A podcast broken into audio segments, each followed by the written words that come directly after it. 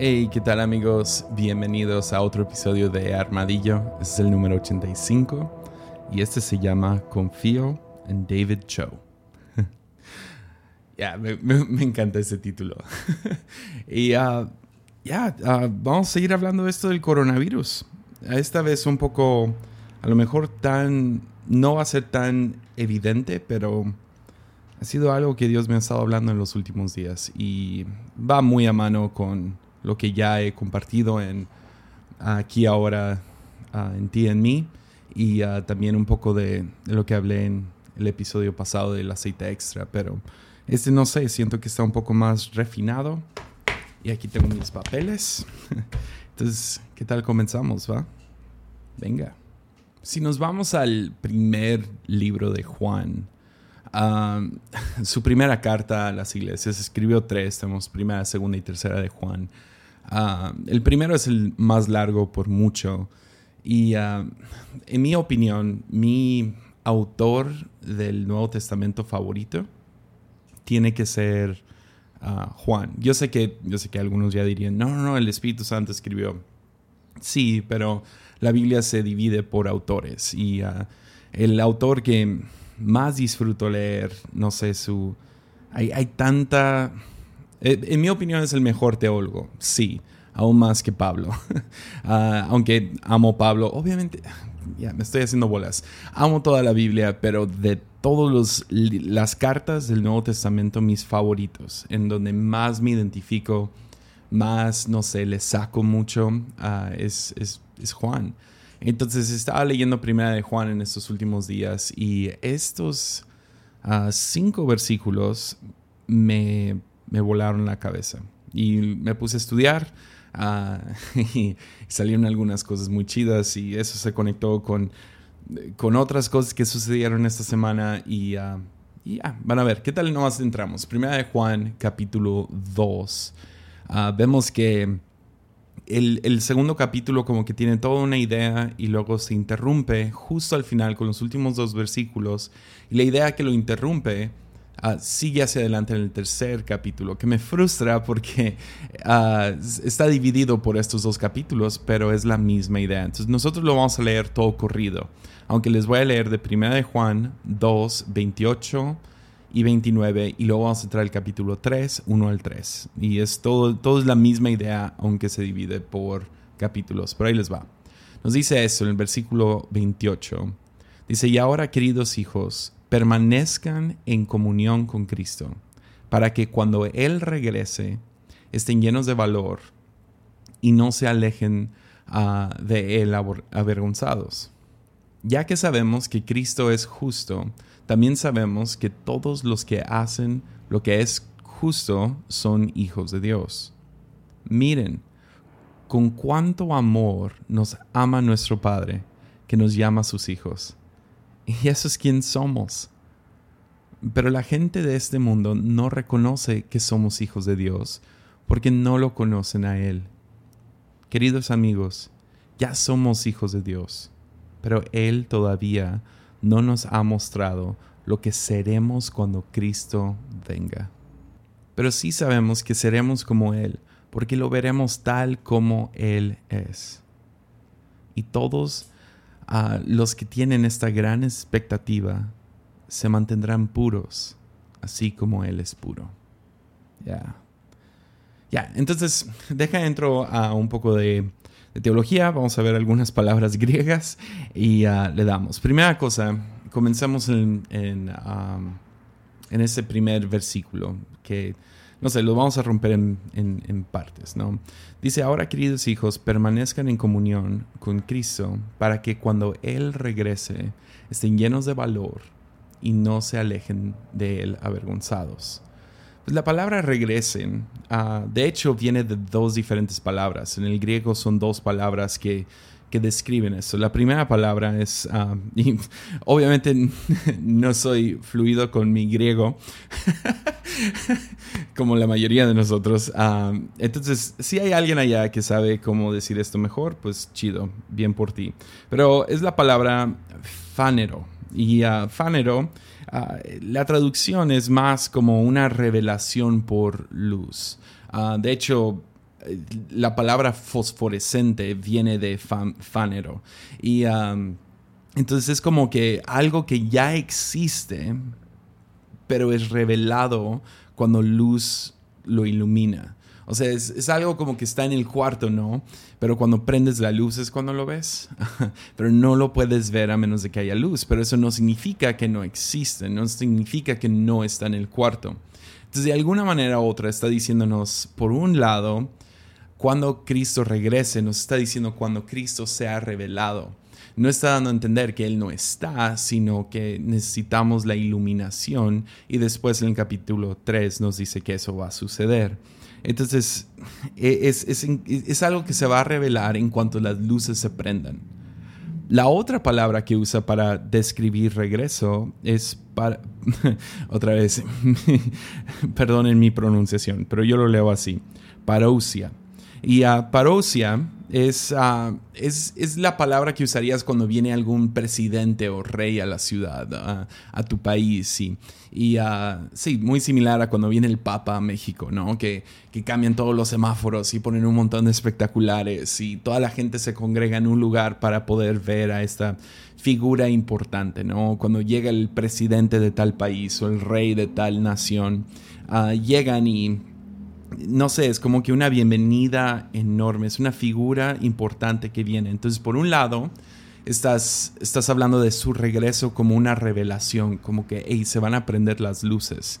A lo mejor es como un dimmer y va poco a poco, a lo mejor es, es como un instantáneo, se prenden las luces y pues se prenden las luces y vamos a poder ver a Cristo por quien es y así nosotros poder ser como Él. Por otro lado, Cristo viene y viene como un rey. Ah, viene, viene y la tierra va, va, a reconocerlo. O sea, entonces tienes estos dos lados de, de la moneda ah, dentro de una sola palabra, en regrese, ¿no? Entonces, súper emocionante. no vas a entrar a dos, tres palabras, perdonen mis, mis ondas nerdas, pero voy para un lado. La otra cosa que sale justo después de, justo después de esto, nos dice cuando Él regrese, estén llenos de valor. La palabra aquí, llenos de valor, es parecían. Ah, entonces, la mejor traducción de esto es confianza. Entonces, tengan confianza y no se alejen de él avergonzados. Dando a entender, hey, a lo mejor esto va a tomar tiempo, no se vayan. Muy similar a lo que estábamos hablando con aceite extra para, el coronavirus. Es, es, hey, estén listos, ¿ok? No se alejen, no se, no se, o sea, permanezcan, confíen, ah, estén llenos de valor. Ah, y este valor viene de nuestra confianza. Esta es una palabra que le gusta mucho a Juan y lo usa en otras, otras veces en el libro. Por ejemplo, en 1 de Juan 3:21 dice, queridos amigos, si si, si no nos sentimos culpables, podemos acercarnos a Dios con plena confianza. Aquí lo traduce confianza, como les estaba diciendo, pero es la palabra parecían. Ah, otro es 1 de Juan 5:14. Nos dice, y estamos seguros, estamos perracían de que Él nos oye cada vez que le pedimos algo que le agrada. Entonces, vemos que Juan nos está tratando de, o sea, nos está empujando a entender algo, está tratando de explicarnos algo. Que tú y yo lo entendamos o no, pues ya cae sobre nuestra responsabilidad y es la razón que existen maestros, ¿no?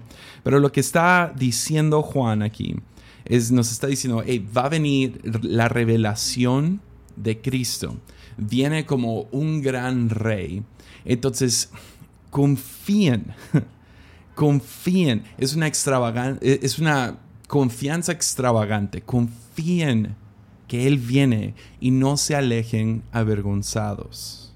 Ya. ¿Ves? Los primeros creyentes vivían con la confianza de su regreso. Algo que yo creo que sigue siendo prevalente el día de hoy en la mayoría de, de, creyentes. Creemos en el regreso. Ah, por un lado, algunos confían en el regreso como de manera más, no sé, ah, más fantasiosa, diría, como que, ah, pues a lo mejor un día las nubes se van a abrir y va a llegar Jesús y los de México lo van a ver, pero los de China van a tener que esperar porque pues dentro de este lado del mundo. pero, pero empezamos a entrar a como a maquinaciones raras para poder describir el regreso de, Jesús. Y sea como lo crees, si algunos lo creen como, como este dimmer, algunos lo creen como un gran switch, algunos lo creen como como sí, como se va, se va, a abrir el cielo y va a llegar y todo el mundo lo va a ver. Y, y todos estos son válidos. Yo no voy a tratar de desprobar ninguno ni tratar de empujar el mío. Pero lo que vemos es que la mayoría de los, o sea, los primeros creyentes sí vivían con cierta confianza, con la confianza del regreso de Jesús. Confiaban que el mundo no siempre sería como está en este momento y que en algún momento llegaría el rey para poner orden. Ya. Y todo esto, ¿por qué? pues Juan nos está diciendo que, que cuando Él venga, ahora nosotros seremos como Él. Cuando lo podamos ver claramente, vamos a poder ser como Él. Esto hace eco en, Pablo. bueno, ese es un eco de lo que Pablo había enseñado en Primera y Segunda de Corintios. Primera de Corintios 15:49 nos dice, al igual que ahora somos como el hombre terrenal, algún día seremos como el hombre celestial. ¿Qué nos está diciendo? Un día vamos a ser como Cristo. Y luego también nos dice en su segunda carta a los Corintios, en el capítulo 3, versículo 18, nos dice así que todos nosotros, a quienes se nos ha quitado el velo, podemos ver y reflejar la gloria del Señor. El Señor, quien es el Espíritu, nos hace más y más parecidos a Él a medida que somos transformados a su gloriosa imagen. Ya. Entonces, para resumir todo esto, estos autores, Pablo y Juan, los dos juntos, junto con otras, podría haber buscado más versículos de esto, pero, pero vemos que los autores tenían una confianza de número uno, de que Dios está trabajando en el mundo, sea como les digo, como un dimmer o como un switch pero Dios está trabajando en el mundo, se está revelando quién es Él. Lo ha, estado pasando por los últimos dos mil años y podrías hacer el caso de que ha pasado desde el inicio, desde el jardín de Edén. Pero Dios está trabajando en el mundo. La segunda cosa que ellos están confiados es que en su amor, que en su amor por el mundo, la humanidad somos sus hijos. Ya. Y la última cosa que yo quiero sacar de esto es que, y que un día, tienen la confianza de que un día todo será revelado y seremos como Cristo. Ya, que Dios está trabajando. Está trabajando en el mundo, está trabajando en nosotros y un día la tierra será como el cielo. Ya. Ya, pero por ahora Esto es muy evidente en esta carta y este es a lo mejor el chiste de todo este episodio. Es que por ahora aún no sabemos quién seremos. Ah, todavía no ha regresado. A lo mejor está presente, pero todavía no se prenden las luces. Por ahora aún no sabemos cómo va a ser, en quiénes nos vamos a convertir cómo se va a ver esta tierra cuando sea como el cielo. Que me lleva a David Joe. Eh, el nombre que ves en el título de este podcast. Algunos de ustedes ya saben quién es David Cho y dicen, ¿qué tiene que ver esto con David Cho? David Cho es un artista muy excéntrico en Los Ángeles. Ah, es coreano y sí, no, no recomiendo ir a ver muchos de sus videos ni, ni adoptar muchas de sus creencias, pero lo que nadie podría negar es que es un increíble artista. De hecho, se hizo muy famoso ah, cuando Facebook iba empezando como compañía. Ah, le pidieron a David Cho que si podía ir y hacer algunos murales en sus oficinas y en sus edificios. Entonces él fue y lo hizo y en vez de recibir un pago, él pidió acciones de la compañía, que eso lo terminó convirtiendo en un millonario. Ah, fue genio de parte de, su, de, parte de él no haber aceptado cash, aceptado dinero en el momento, sino videoacciones. Y, ah, pero David Cho es un artista callejero, hace murales y hace un montón de cosas muy interesantes, cosas que en lo personal me encantan. Es un tipo, podrías compararlo con un tipo Banksy, no más que Banksy, sí, o sea, no sabemos quién es y todas esas ondas. Pero ¿a dónde voy con David Cho? Pues David Cho, estábamos, estábamos sentados yo y mi esposa y estamos retomando una serie. Ah, yo había visto algunos episodios en el pasado, no lo, he visto todo. Ah, y quería volver a verlo en este tiempo, pues estamos en cuarentena y mucho tiempo ahí, ¿no? De, para ver series y pasarla bien en familia. Y comenzamos una nueva, una vieja serie por primera vez para mi esposa y algunos episodios por segunda vez para mí. Y la serie se llama Parts Unknown o Lo Desconocido con Anthony Bourdain. Y Anthony Bourdain, a lo mejor muchos saben quién es, fue un chef y reportero muy famoso para CNN que comenzó esta serie y se hizo muy popular porque la serie es muy buena, porque no nomás trata con comida, sino trata de cada lugar al que va y siempre busca lugares muy espectaculares para ir. Entonces estamos viendo esta serie. Ah, la otra cosa que hace Anthony Bourdain muy famoso es que ah, se suicidó el año pasado, o hace, sí, año y medio más o menos, no sé. pero estamos viendo esta serie y admiro mucho, o bueno, admiraba mucho a Anthony Bourdain. Y va en el segundo episodio de la serie. De hecho, la serie está exclusivamente en español si vas a Amazon Prime. Ah, ahí está, creo que se llama Lo Desconocido. Pero estamos ahí, estamos viendo este episodio, el segundo, y está hablando acerca de Los Ángeles ah, y la comida en Los Ángeles y cómo ah, los coreanos habían dominado una sección en pequeño coreano y tenían un montón de, de restaurantes. Entonces él está viendo la comida, pero también hablando con la gente de ahí. Y um, ellos lo llaman los malos coreanos porque um, son un poco más excéntricos o un poco más... están fuera de, la tradición coreana, ¿no? Y uh, llega con David Cho. Y sí, cuando lo, muestran, si ven el episodio van a saber de qué hablo. Es un, está loco David Cho. Pero cuando llega, David Cho está en una bata y ah, entran a una gran galería y hay carros y hay pintura y hay mujeres en bikini tocando la batería y hay un montón de como, como disfraces tipo botargas por todos lados y o sea es una, es una cosa se ve muy loco y entra Anthony Bourdain y se sienta y David Cho dice déjate hago un retrato y ah, no sé por qué, fue, fue tan chido. fue la cosa más chida verlo pintar. Uh, yo, aunque lo he admirado por años, uh, sus pinturas y todo, no lo había visto pintar por alguna razón. Y se siente y empieza a pintar y primero comienza con un spray de aerosol, o sea, de los, de los spray paint, ¿no?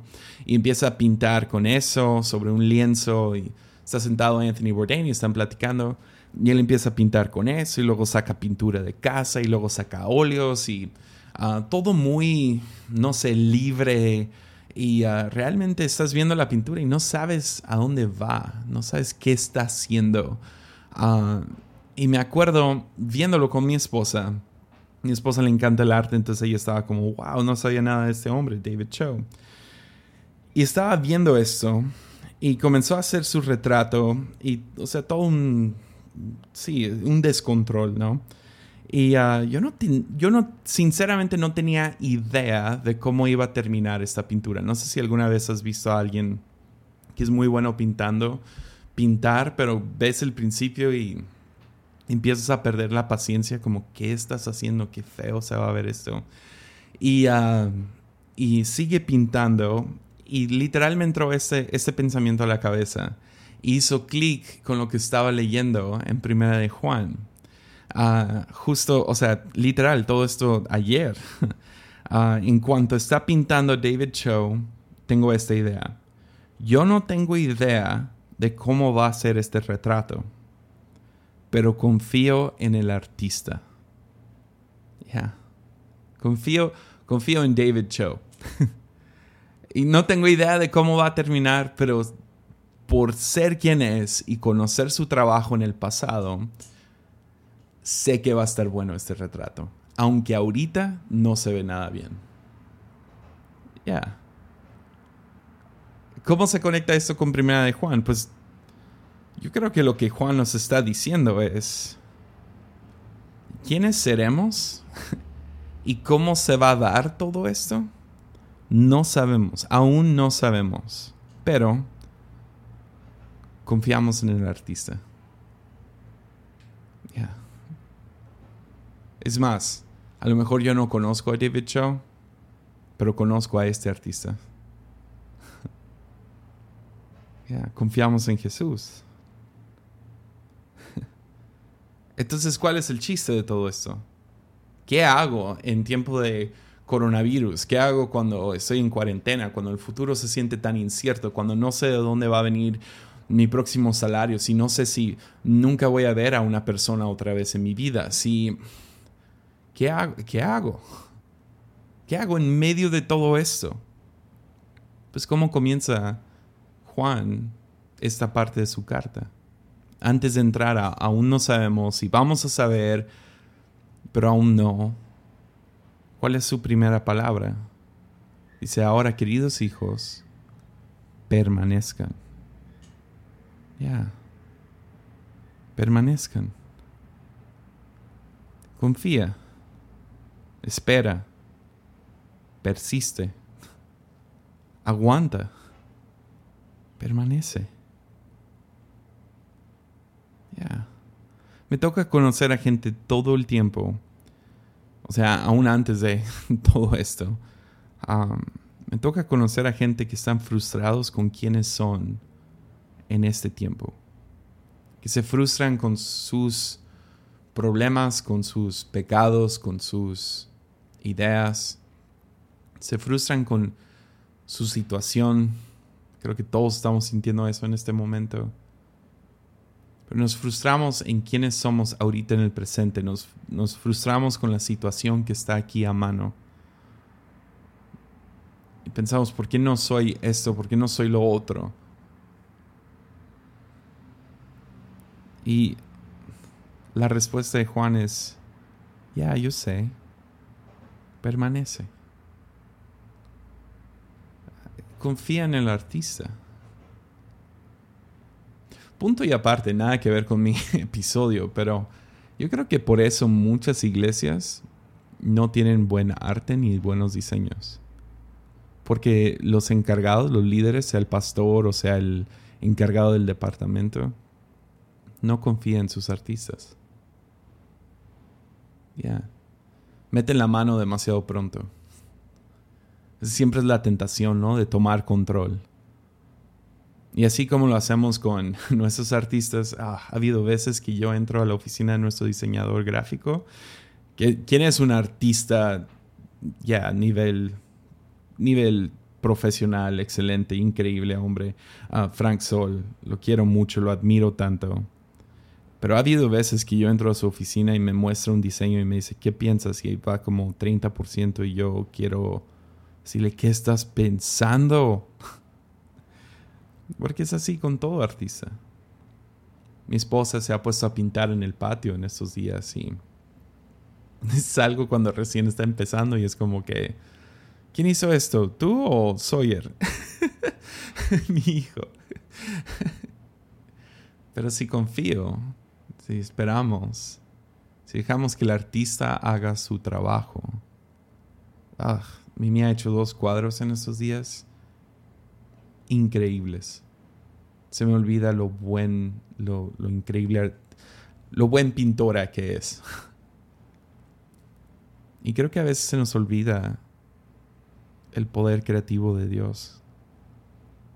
Empezamos a querer tomar la brocha nosotros queremos tomar el control. Y lo que nos llama Juan es permanece, permanece, confía. Estén llenos de valor. No, no vaya a ser que, se alejen de él avergonzados, diciendo, ah, no está haciendo nada. Ayer vi en Twitter alguien puso, Dios sigue sentado en el trono y alguien puso abajo. Pues dile que se baje y venga a sanar a gente. Es como, ya, o sea, sí, ay, wow, qué buen tweet, ¿no? Pero nomás te muestra esa desconfianza. Es, queremos todo instantáneo. Y nos terminamos conformando con, con una sopa instantánea en vez de un alimento preparado por el mejor chef. Las cosas buenas toman tiempo. Y Dios ha estado trabajando en el mundo por desde el inicio de los tiempos, desde mucho antes de que tú llegaras. Y nos llama a permanecer, confiar que Él nos ve, nos llama sus hijos. Y que está trabajando en nosotros, está trabajando en la tierra. Que me lleva al final de esto. Y es yo creo que a algunos ya se les prendió la curiosidad de, oye, pero cuando él habla de su regreso, ¿no está hablando del fin del mundo? Y la cosa es que sí. Está hablando de un gran regreso, un día que las luces van a estar prendidas, ah, que vamos a ver a Cristo por quién es y, y vamos a, sí, que hay que mantener esa gran expectativa de cuando Él regrese. Pero lo loco acerca de este pasaje es que Juan no entra a ninguna especulación acerca del regreso de Jesús. Literal nos dice dos cosas. Nos dice, nos dice que regresará y en esencia nos está diciendo y todo estará bien. Fuera de esas dos cosas, nada. no nos da nada, no nos dice nada. Y la mayoría de nosotros, si estuviéramos ahí presentes, si Juan está predicando esto o, está enseñando esto en un salón, yo creo que todos levantaríamos la mano y detendríamos a Juan y diríamos, tendríamos algunas preguntas, ¿no? Porque así somos, queremos el, el plan de cinco años, queremos los PDFs, dinos qué va a suceder. Ah, o sea, esto del coronavirus, ¿es el fin del mundo, sí o no? O sea, queremos saber, oye, la tensión entre China y Estados Unidos, ¿cómo se va a resolver? ¿Y, cómo se va? O, a lo mejor ni te interesan cosas globales, a lo mejor estás más interesado en ti. Ah, pues, ¿cómo, ¿cómo voy a, cuándo vamos a salir de esta cuarentena? ¿No? O sea, hay preguntas, ¿cómo se va a ver el futuro? Y queremos respuestas. Y ya, detalles, danos detalles. Yo creo que demandaríamos detalles y Juan nomás nos dice, no. no, no, no. Juan, ¿cuál es el plan? No. ya. Nomás nos dice, habrá un regreso y vamos a estar bien veremos a Cristo por quien es y en esa revelación eso nos va a convertir a nosotros y seremos como Él, porque lo veremos tal y como es. Pero ¿va a ser en el año 2020 o en el año 4200? Ya no. nomás sabemos, nomás les quiero decir o sea, este es el mismo vato que escribió Apocalipsis. ¿Me entiendes? O sea, es el que está más fascinado con el fin del mundo. Sin embargo, danos detalles, Juan. No. ¿Por qué? ¿Por qué no nos da detalles? Porque lo que nos está dando es, hey, um, lo que te toca, lo que nos toca como hijos, simplemente es permanecer en su amor. Ok. ¿Y eso qué? Ya. Permanezcan en su amor. Pero ¿cómo? Pues permanece en su amor. Confía. Espera. Persiste aguanta, mantente. Sabemos que un día va a llegar, va a ser una mezcla o, no sé cómo, pero va a ser una revelación de quién es, como si prendes las luces y te das cuenta que estaba aquí todo el tiempo. pero al mismo tiempo va a ser como un rey de otra nación llegando a establecer su trono. Pero tú confía, permanece, sigue creciendo en tu relación con Él. Ya. Entonces ya estábamos en como dos semanas de la cuarentena y es loco porque ha habido mucho trabajo a pesar de que estamos limitados en trabajo. Pero un montón de, sí, de cosas que hacer y me, dije, necesito un segundo nomás quiero sentarme y, y hablar con Dios. Y, y no sé, o sea, cada vez que alguien dice, Dios me dijo, uh, siempre suena tan fácil, tan limpio. Pero sí tuve como que una idea en mi cabeza y quiero confiar que fue Dios. Y literal, o sea, lo puedo decir así, sentí que Dios, sentí que Dios me habló y estaba muy ansioso acerca del futuro. Dame, dame algún tiempo, o sea, cuánto va a durar esto de la del distanciamiento social, cuándo vamos a poder abrir la iglesia otra vez, cuándo vamos a regresar a algún tipo de normalidad se va, se va a poner peor o mejor o qué va a pasar, cuándo va a haber una vacuna, ¿me entiendes? Y uh, recuerdo que estaba sentado y no sé, tuve eso en el corazón. Enfócate en el presente y déjame a mí el futuro. Ya. Ya porque así funciona. Dios, dame detalles. Juan, danos detalles acerca del fin del mundo. No. Ya. Y luego me, topé con un artículo en un blog que, me gusta. Y ah, fue un artículo viejo, ah, desde el 2013. Me encantó. Lo escribió el autor John Shore. Y él no está necesariamente hablando acerca del fin del mundo, pero vean cómo esto aplica. Me encanta. Él está hablando acerca de... Sí, ya, van a ver. Me encanta esta frase, esta, este, no sé, esta parte del blog.